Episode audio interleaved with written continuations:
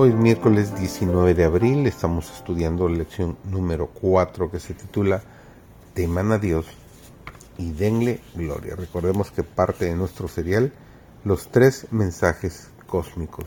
Su servidor David González, nuestro título de hoy es Demos gloria a Dios. Dar gloria a Dios es revelar su carácter en el nuestro y de esta manera hacerlo conocer. Glorificamos a Dios en cualquier forma en que hagamos conocer al Hijo o al Padre. La providencia ha estado guiando al pueblo de Dios para sacarlo de los hábitos extravagantes del mundo, de la complacencia del apetito y de la pasión, a fin de que asuma una posición firme sobre la plataforma de la negación del yo y de la temperancia en todas las cosas.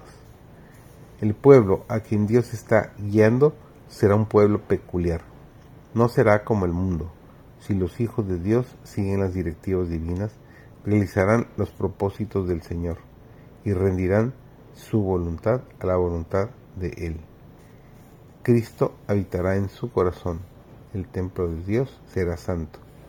Vuestro cuerpo, dice el apóstol, es el templo del Espíritu Santo.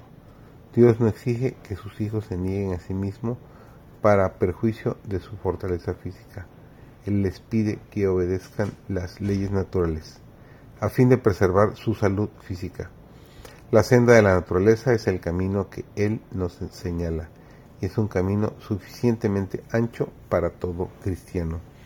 Con pródiga mano, Dios nos ha provisto de una rica y variada abundancia para nuestro sustento y para nuestro gozo, pero a fin de disfrutar del apetito natural que preservará la salud y prolongará la vida, él restringe el apetito. Él dice, cuidado, restricción, negación, apetito antinatural. Si creamos un apetito pervertido, violamos las leyes de nuestro ser y asumimos la responsabilidad de abusar de nuestros cuerpos y de acarrearnos enfermedad.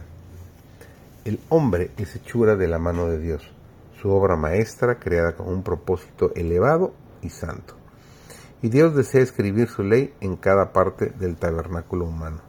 Cada nervio y músculo, cada prenda mental y física ha de guardarse puros.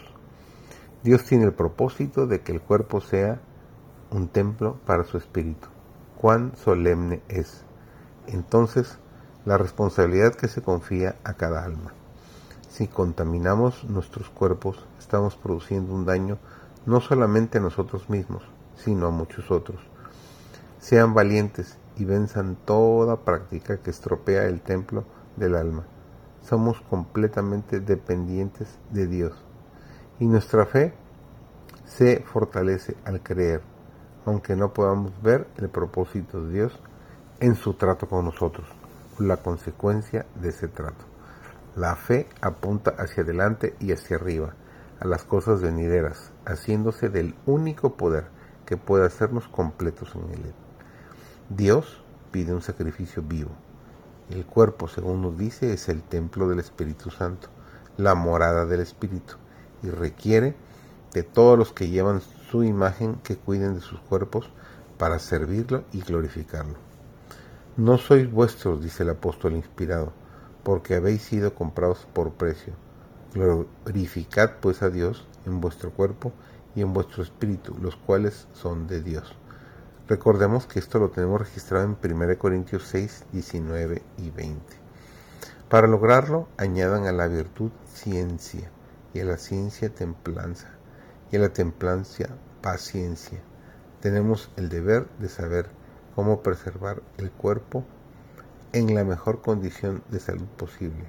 Y tenemos el sagrado deber de vivir a la altura de la luz que Dios ha dado tan generosamente qué enorme responsabilidad tenemos como cristianos.